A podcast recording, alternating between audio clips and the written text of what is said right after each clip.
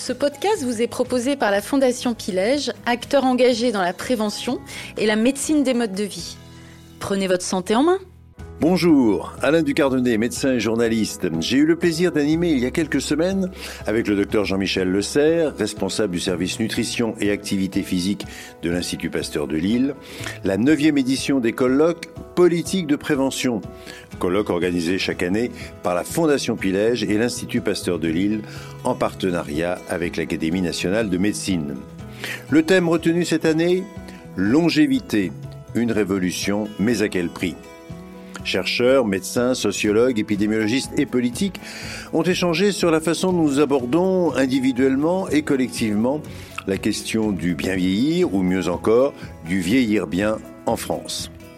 Et pour revivre ces moments, eh bien, euh, je vous propose de découvrir cette série de podcasts regroupés par thématiques, quatre épisodes dans lesquels nous verrons que cette question euh, se pose dès la conception et se prolonge tout au long de notre vie. Allez, je vous invite à rejoindre dès maintenant nos spécialistes. Lorsqu'on parle de longévité ou d'espérance de vie en bonne santé, on convoque bien naturellement la médecine et ses différentes ressources pour mesurer, évaluer, proposer des pistes pour nous maintenir en bonne santé longtemps. Mais il y a bien sûr d'autres leviers. Dans un autre podcast, nous avons abordé le rôle déterminant des interactions sociales, de la transmission entre générations. Dans cet épisode, euh, je vous propose de voir comment ces valeurs d'échange permettent de retarder, par exemple, l'apparition des maladies neurodégénératives. Et sans transition, euh, nous découvrirons aussi pourquoi l'aménagement des villes joue un rôle majeur, ou encore qu'il n'y a pas de bonne santé sans une volonté politique affirmée. Et pour commencer, accrochez vos ceintures. Nous partons pour un petit tour du monde avec le docteur Vincent Valindu, qui est médecin généraliste et auteur d'un documentaire diffusé sur France 5, Les zones bleues, c'est-à-dire ces régions du monde qui détiennent des records du nombre de centenaires. Les zones bleues, c'est des endroits où il y a une concentration de nonagénaires et de centenaires en excellente santé. Il y en a que cinq au monde.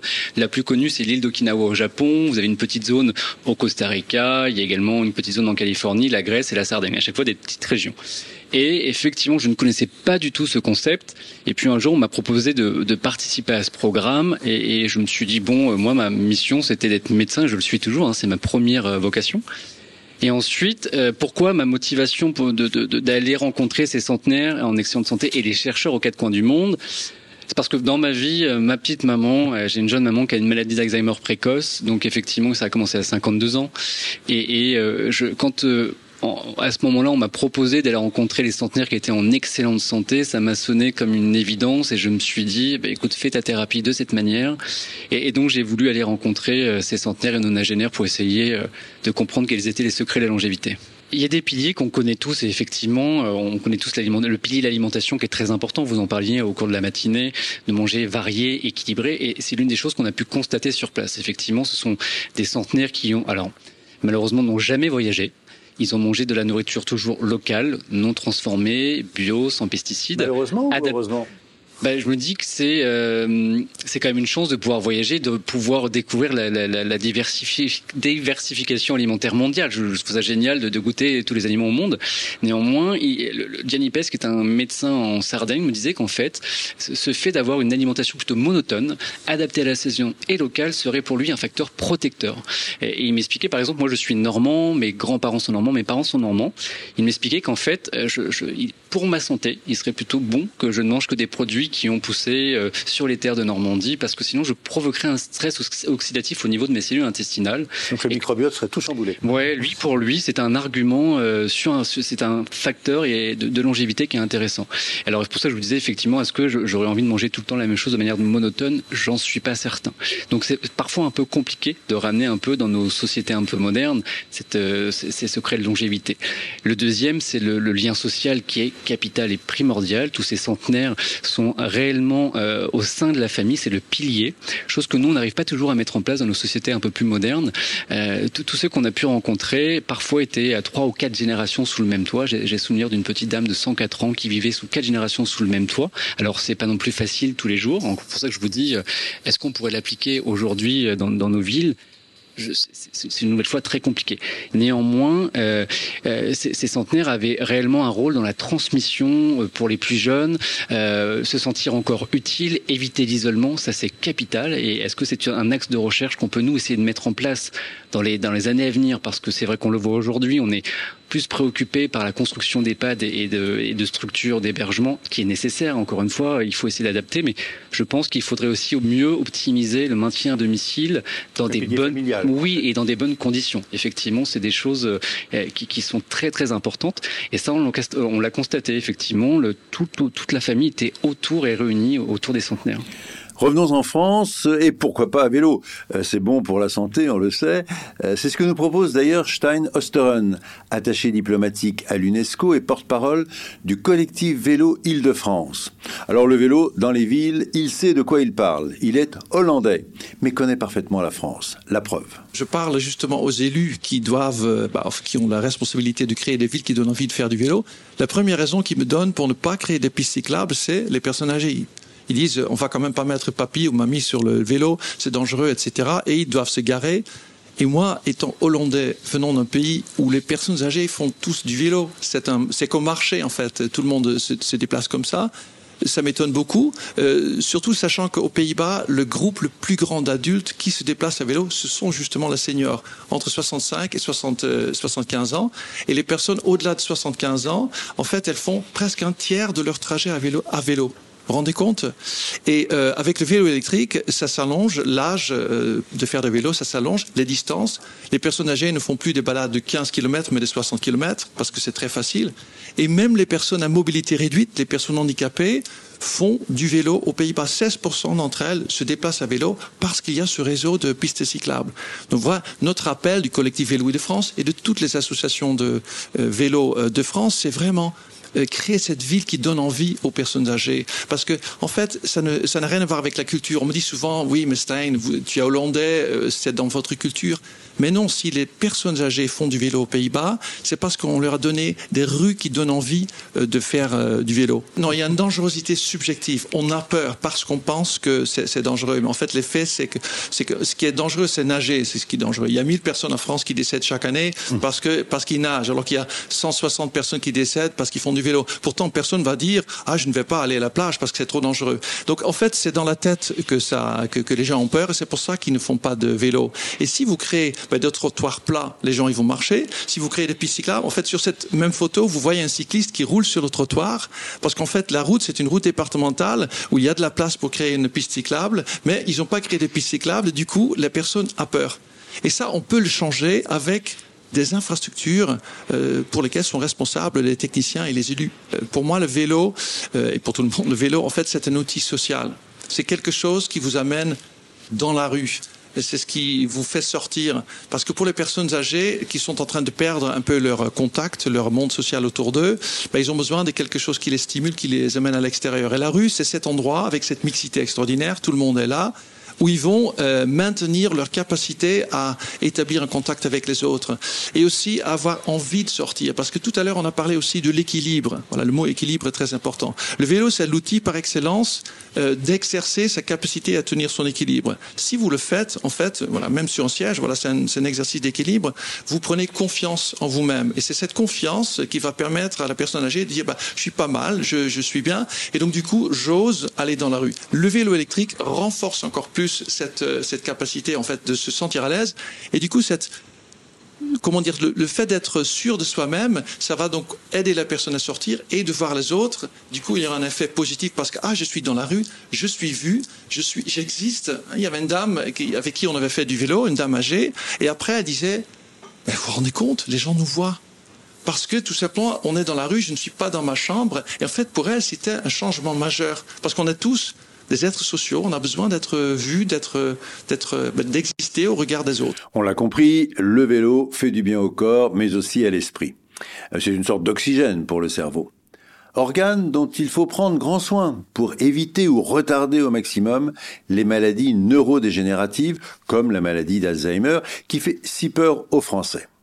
Alors justement, le professeur de santé publique Philippe Amouyel est aussi directeur de la Fondation Alzheimer. Il nous explique comment préserver le plus longtemps possible son cerveau. Aujourd'hui, il faut savoir que Euh, passé 45 ans, on a tous une baisse de nos fonctions intellectuelles. On est un peu moins vif, c'est comme le sport, on est un peu moins rapide, mais euh, ça porte pas préjudice. La première chose qu'on oublie, c'est les noms propres. On court toujours après les noms propres après 40 ans, c'est absolument normal. Là où ça devient problématique, et avec l'âge ça augmente, c'est quand ça crée une gêne sociale. C'est-à-dire que si vous oubliez vos lunettes, vous savez plus où les avez mises, vous, ça va vous agacer, mais il va rien se passer. Si en revanche vous oubliez un rendez-vous important, si en revanche vous savez plus où vous habitez, là oui, il va se passer quelque chose. C'est généralement ça qui nécessite la consultation. Et entre le moment de 45 ans où vous avez ces troubles des, noms propres et le moment où vous avez des problèmes euh, de, repérage social, il y a toute une période pendant laquelle il est possible d'essayer de repousser l'âge de début de ces symptômes, jamais vous deviez en faire, deviez faire une maladie d'Alzheimer par exemple. Du coup, c'est une vraie prévention alors qu'on ne va pas qualifier complètement de primaire, c'est-à-dire que la maladie est déjà là malheureusement, elle évolue sur 20 ou 30 ans, mais l'idée c'est vraiment de procrastiner, c'est-à-dire faire en sorte que les symptômes qui nous font rentrer socialement dans la c'est une maladie qui est à la fois chronique et une maladie sociale. On peut très bien avoir une maladie d'Alzheimer et puis absolument pas être diagnostiqué. Si vous regardez les estimations qu'on fait en tant qu'épidémiologiste, il y a à peu près 900 000 à 1 million de personnes et vous êtes toujours la caisse d'assurance maladie qui vous tombe dessus en disant moi j'ai que 600 000 ALD, ils sont où les 400 000 qui... Et ben voilà, c'est que tant qu'on n'a pas posé le diagnostic, on n'est pas classé et on a une vie quasiment normal, à quelques aides près. Donc tout un travail, c'est justement de voir comment on peut repousser. Alors, il y a dix ans à peu près, les Hollandais sortent une étude où ils regardent cohorte par cohorte d'âge, c'est-à-dire ceux qui sont nés en, en 25, en 35, en 45, et on s'aperçoit que dans chacune de ces cohortes, il y a une toute petite baisse de l'incidence de la maladie d'Alzheimer. On, a, aurait tous tombé dessus en disant ils sont gourés quelque part, on a fait et on a trouvé la même chose. Et maintenant, on sait que dans les pays riches, très développés, il y a une très légère baisse de l'incidence, c'est-à-dire le nombre de nouveaux cas. Quand on regarde de près, c'est pas une baisse de l'incidence. En fait, l'âge de début a tendance, dans ces pays, à être repoussé de plus en plus tardivement. Or, quand vous faites une maladie d'Alzheimer à 75 ans et une à 85 ans, vous avez malheureusement un tas de mauvaises raisons de mourir d'autre chose. Donc, vous décédez avant que vos premiers symptômes soient apparus. Et donc, finalement, vous n'êtes pas classé comme étant atteint de maladie d'Alzheimer, donc vous avez l'impression que l'incidence diminue. Peu importe, ce qui est important, c'est justement de voir qu'on arrive à repousser.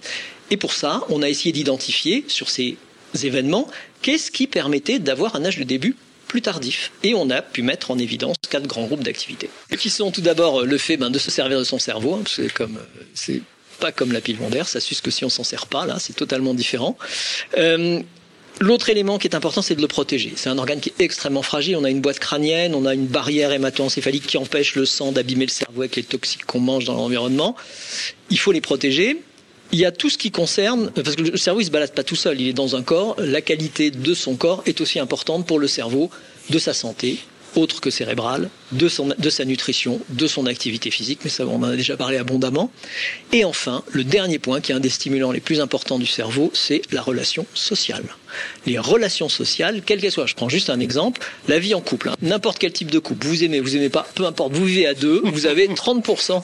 non mais c'est important, vous avez 30%, non mais c'est vrai, c'est l'interaction euh, humaine qui est importante. Vous avez 30% de moins, enfin, de développer une maladie d'Alzheimer. Donc vous développez votre maladie d'Alzheimer euh, euh, beaucoup plus tard. Euh, ceux qui, par exemple, les, les bridgers, là, ils font souvent des infarctus, rarement des Alzheimer, par exemple. Comment traduire ces objectifs dans notre vie quotidienne? Euh, Le professeur Amouyel ne manque pas d'exemples, mais l'essentiel n'est pas là. Il y, y, a énormément de choses, mais je crois qu'il faut avoir à l'esprit, c'est qu'il ne faut pas non plus être trop ambitieux. Il faut prendre une chose que vous aimez faire, qui est facile, mais il faut la faire tous les jours, tous les jours, tous les jours. Il n'y a que comme ça que vous changerez vos comportements. Si vous aimez lire, alors c'est pas la peine de lire l'intégralité de la Pléiade, ce sera pas mieux que si vous passez votre temps à lire votre magazine préféré. Mais il faut le lire. Si vous voulez faire des mots croisés, du sudoku, moi j'aime moins parce que sudoku c'est que c'est les chiffres, voilà. Donc quelque chose qui est très varié, ce qui stimule très bien, c'est la lecture. Euh, sur par exemple le, le, la protection du cerveau, il y a quand même un certain nombre de toxiques qui agressent ce qu'on appelle cette barrière qui nous protège, qui du sang, notre cerveau du sang c'est le tabac, c'est l'alcool, c'est les drogues. Il n'y a pas de drogue anodine, par exemple. Voilà, c'est un exemple. Et comme ça, il y a. On, on du cannabis, quoi. Pardon? Parler du cannabis. Non, non, et alors ça attaque le cerveau chez les plus jeunes, hein, tout de suite. Enfin, il n'y a, a, pas de drogue, euh, même le tabac, il n'y a pas de drogue insignifiante. Euh, et sur le reste, bon, alors, euh, c'est les, con, les, les, conseils alimentaires, mais là, ça, vous, vous, vous maîtrisez ça depuis longtemps. Mais une chose qui, qui, qui se retrouve régulièrement, c'est les composants de ce qu'on appelle le régime, qui n'en est pas un, qui n'est pas un régime restrictif, méditerranéen. Alors, matinée dans notre régime MIND, mais on va simplifier. Le régime méditerranéen, c'est l'huile d'olive, le poisson, les fruits frais, les fruits de saison, pas de vin, je suis désolé bon, un peu, mais le vin, moi, je le classe plutôt dans le dernier chapitre qui est la relation conviviale. D'accord C'est la, relation sociale, pas l'effet, l'effet alimentaire. Et puis, pour les relations sociales, mais tout ce qui. Je vais prendre juste un exemple l'optimisme. Les gens ils disent ah, je suis optimiste, je suis pessimiste. Non, l'optimisme, ça se travaille. Je prends juste un exemple. Hein. Il faut, il faut entretenir la discussion. Donc, euh, la, meilleure façon de, de, de commencer une discussion, c'est de dire bonjour aux gens. Voilà. Et puis, quand quelqu'un vous dit bonjour, c'est pas fuir en courant, baisser le nez. Voilà. Et déjà, là, on commence à progresser.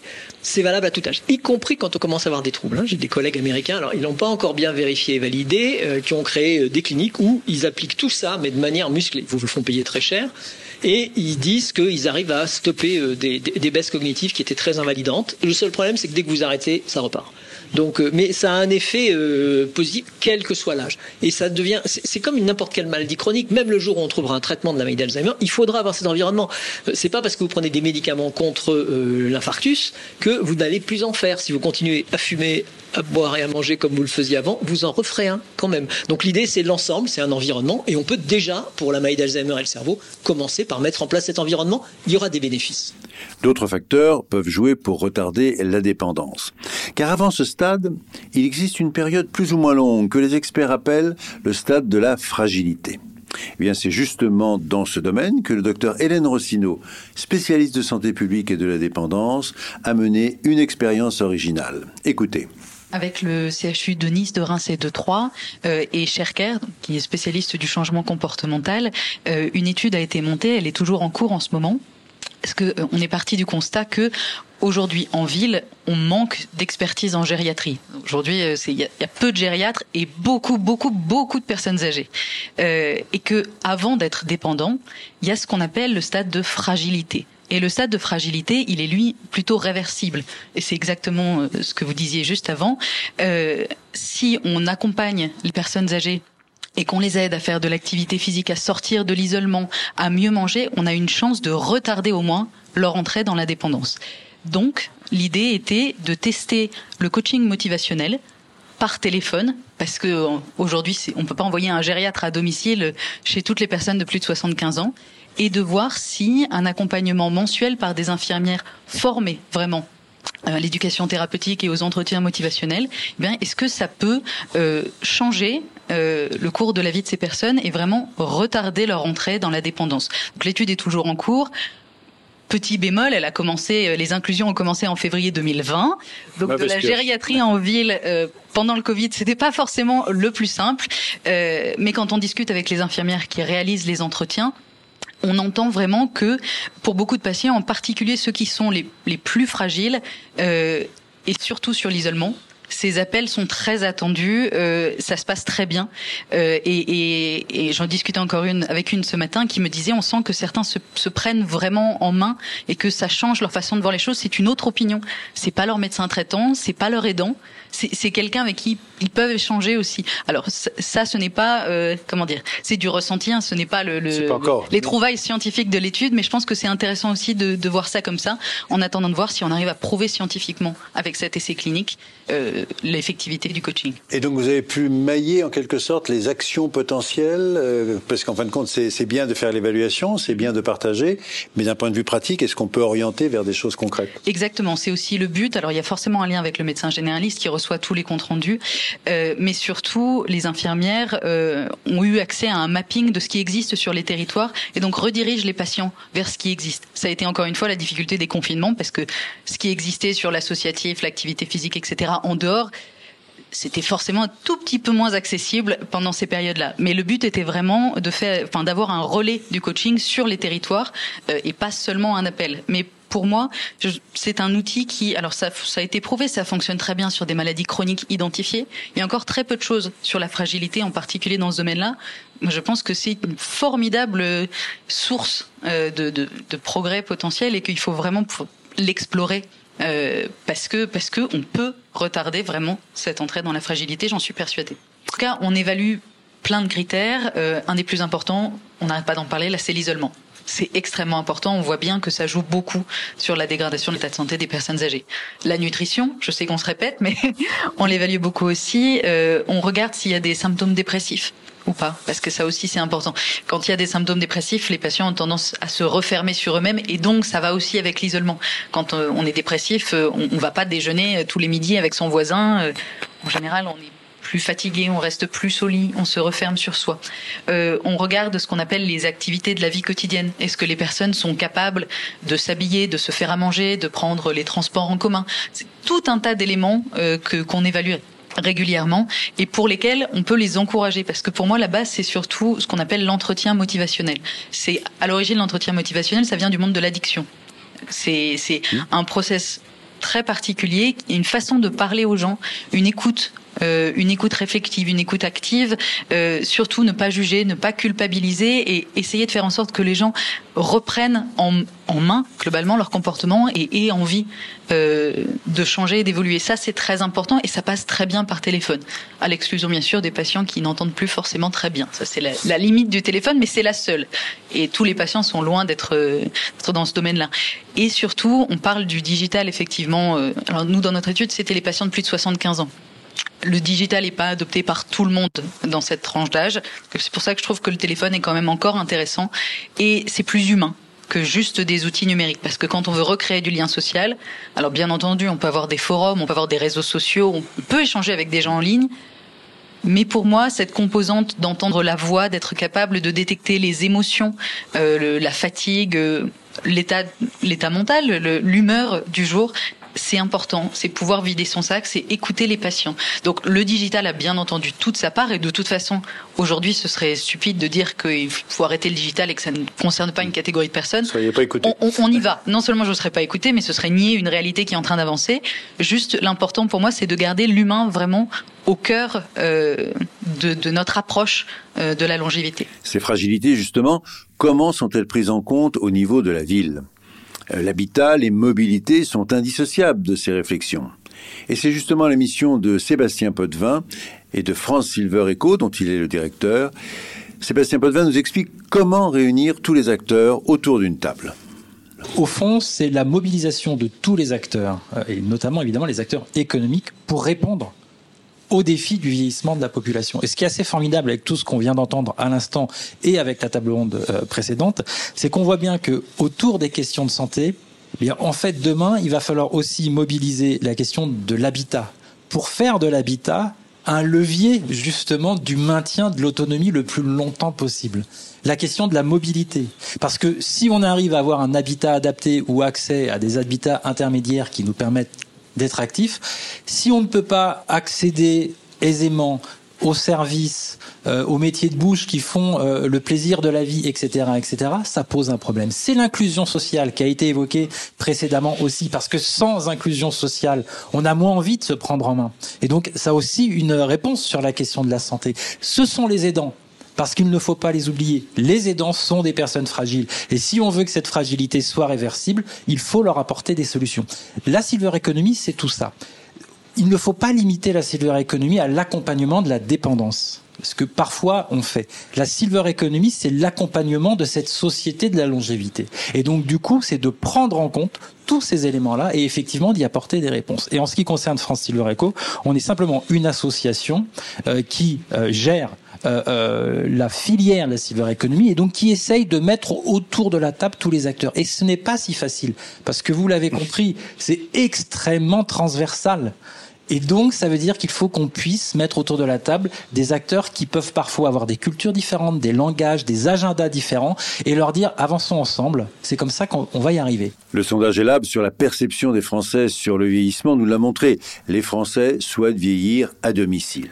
Mais est-ce toujours possible? Et surtout, dans quelles conditions? L'expérience de Sébastien Potvin. Le vrai sujet, d'abord, quand on, quand on parle de l'habitat, la réponse qu'on va vous faire, c'est je veux rester chez moi. Est-ce que le chez moi est toujours habitable lorsque l'on vieillit et que l'on peut éventuellement avancer en fragilité? En fait, le cœur de, de la question, elle est là. Et le sujet est vraiment de se dire, OK, est-ce que je peux rester chez moi parce que mon habitat peut être adapté et peut donc devenir cet outil de mon autonomie ou est-ce que je dois sortir euh, de là où je vis aujourd'hui pour être dans un endroit qui d'un point de vue de la sécurité, qui d'un point de vue de l'ergonomie, qui d'un point de vue euh, du fait d'avoir une vie sociale euh, aisée, etc., etc., me permettra effectivement de rester très actif. Le sujet, il est là. Et au fond, tout le travail que l'on mène, c'est celui-ci. Luc Broussy, le, le président de, de, de, la filière, a remis un, un, rapport à trois ministres il y a quelques mois de cela, hein, en mai 2000, 2021, autour euh, notamment de la question de l'habitat. Et ce qui était très intéressant, c'est qu'on avait trois ministres. On avait d'un côté Jacqueline Gouraud. Pourquoi? Parce que la question de l'adaptation des territoires, elle est importante. On, vit, on, peut avoir les mêmes envies que l'on vieillisse au cœur euh, euh du euh, premier arrondissement de Paris ou en Lozère ou en ville moyenne, etc. Sauf que vous voyez bien que la réalité des territoires, elle est différente et qu'il va falloir du coup avoir une réponse qui sera adapté aux spécificités du territoire. Donc le fait qu'une ministre s'intéresse à cela, c'est important. Il y avait ensuite Emmanuel Vargon sur la question des logements directement, évidemment, parce que là, il faut réussir à adapter les choses. Notamment, euh, il y a cette question du logement social aussi qui est particulièrement importante et du parcours au sein du logement social. Et enfin, il y avait Brigitte Bourguignon, évidemment, qui est en charge directement du sujet. Et ce qui était intéressant dans ce, dans ce rapport, c'était vraiment de se dire, au fond, il faut qu'on arrive à reproduire sur la question du vieillissement ce qui a pu fonctionner ailleurs. Qu'est-ce qui a fonctionné ailleurs? Notamment ce qu'on a euh, appelé euh, ma prime rénove. Vous savez, sur la rénovation et les questions énergétiques au sein euh, de, des habitats. Eh bien, on est parti du même principe pour dire, mais faisons la même chose avec ce qui pourrait s'appeler ma prime adapte. Et ça veut dire quoi? Ça veut dire qu'on fait intervenir au domicile des personnes dont on parle trop peu souvent qui sont essentielles, les ergothérapeutes et qui vont du coup définir quelle est au fond la capacité ou non de l'habitat à devenir cet outil de l'autonomie. Et une fois qu'on a ça, eh bien on va pouvoir de manière aisé parce que la question de la difficulté à avoir l'information, de la difficulté sur la question des financements, de la difficulté à être en confiance avec l'artisan qui va éventuellement venir, tout ça est extrêmement compliqué sur un public fragile, eh bien on va pouvoir aider facilement les personnes à adapter. Et si on n'y arrive pas, on rentre dans ce que nous on appelle le parcours résidentiel senior. Et le parcours résidentiel senior, aujourd'hui, c'est une multiplication d'offres d'habitat euh, intermédiaire, euh, intergénérationnel ou pas, de béguinage, euh, de résidence autonomie, etc., etc., qui vont permettre de se sentir chez soi, d'être en sécurité, d'être dans un endroit, comment dire, ergonomique, etc., etc. Et c'est ça, au fond, le sujet.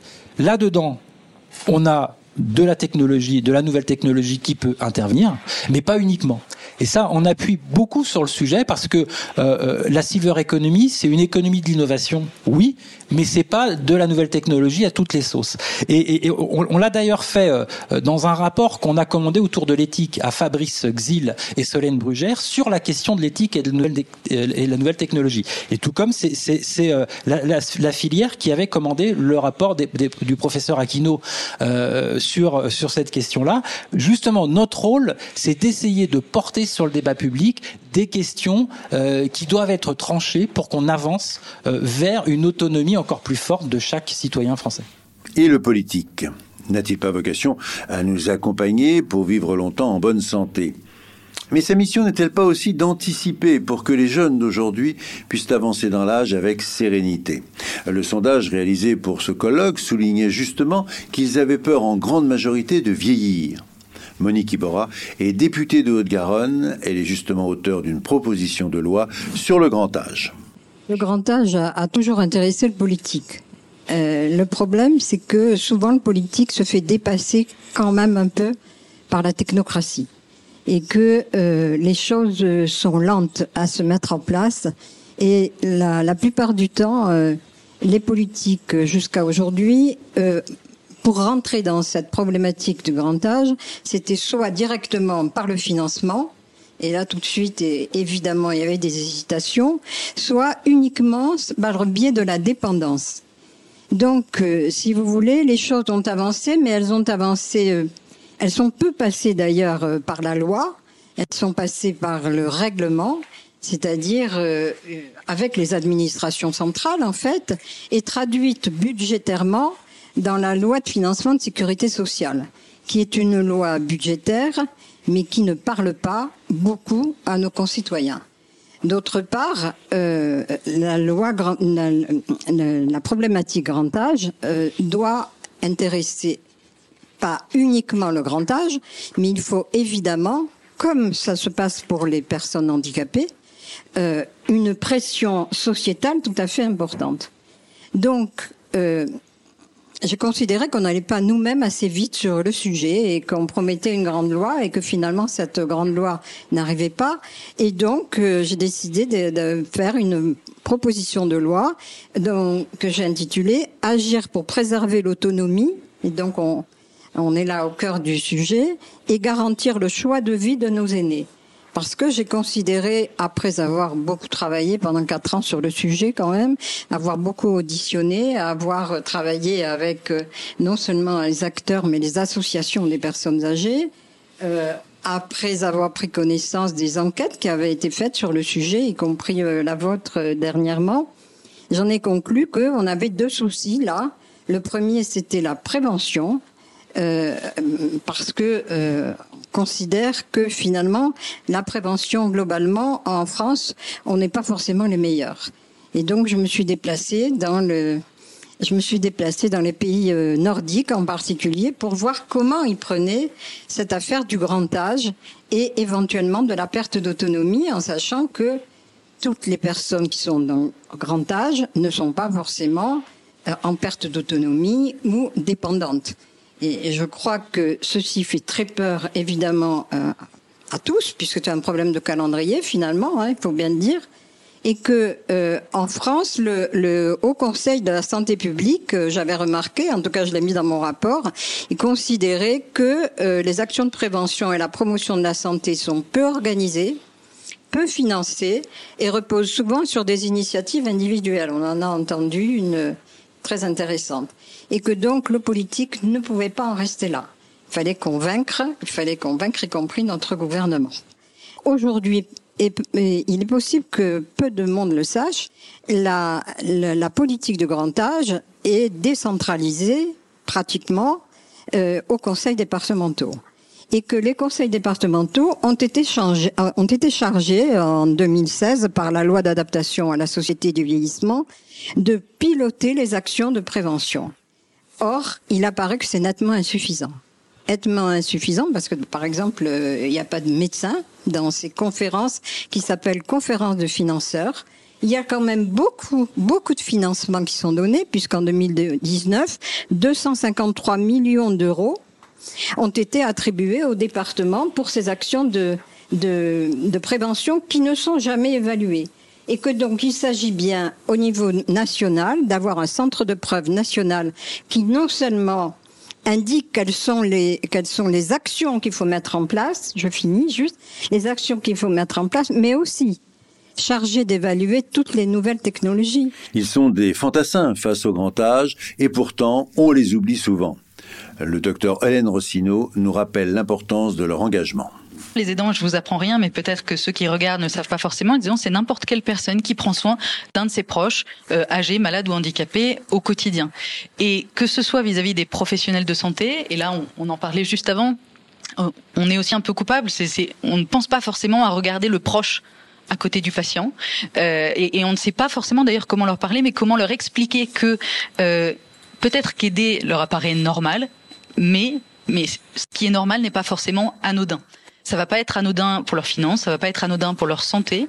Euh, il va falloir, il faudrait réussir à, à, faire de la prévention en fait au niveau des aidants euh, et de leur dire que ils vont avoir besoin de pause, de ne pas culpabiliser parce qu'ils ont besoin de s'arrêter un jour ou deux. On culpabilise pas quand on prend des week-ends, quand on travaille. Même si c'est difficile de voir ça comme un travail, c'est en tout cas une charge qui est complexe à porter et tout le monde a besoin de pause. Moi, je prêche euh, pour vraiment euh, mettre en place un parcours de l'aidant un peu partout dans la société, dans les hôpitaux, auprès des médecins généralistes, euh, avoir un parcours de l'aidant, encore une fois, la technocratie, mais au niveau de la CAF, au niveau des MDPH, que tout le monde sache vraiment qui sont ces aidants, ce qu'ils traversent et qu'on puisse les accompagner au moment où ils entrent dans les danses et pas quand ils font un burn-out. Parce que c'est souvent là qu'on les, repère malheureusement. Pour terminer et en guise de conclusion, je vous propose de partager cinq pistes de réflexion proposées par Jean-Michel Le Serre pour une longévité en bonne santé. Pistes qui balaient les grands thèmes du colloque et qui ont été développées dans ces quatre podcasts enregistrés lors du colloque longévité organisé par la Avec l'Institut Pasteur de Lille. Cinq pistes donc. Reconnaître l'importance du lien social. Pour cela, il faut lutter contre l'isolement à tous les âges de la vie et notamment pour les personnes âgées. Agir sur les conditions du vieillissement en favorisant la mobilité et l'accès à la prévention santé grâce à une meilleure information du grand public sur les effets des modes de vie et de l'environnement au sens large sur la santé promouvoir une formation à la prévention pour les médecins généralistes afin qu'ils développent, à côté de leur approche curative, une démarche préventive active. Reconnaître l'importance d'une prévention précoce pendant la période des 1000 jours en accompagnant et en soutenant les familles afin de promouvoir un mode de vie et un environnement sain promouvoir la recherche pour mieux comprendre les mécanismes du vieillissement et identifier les marqueurs du vieillissement. Merci de nous avoir écoutés, de nous avoir accompagnés et prenez soin de vous. Ce podcast vous a été proposé par la Fondation Pilège, acteur engagé dans la prévention et la médecine des modes de vie. Prenez votre santé en main.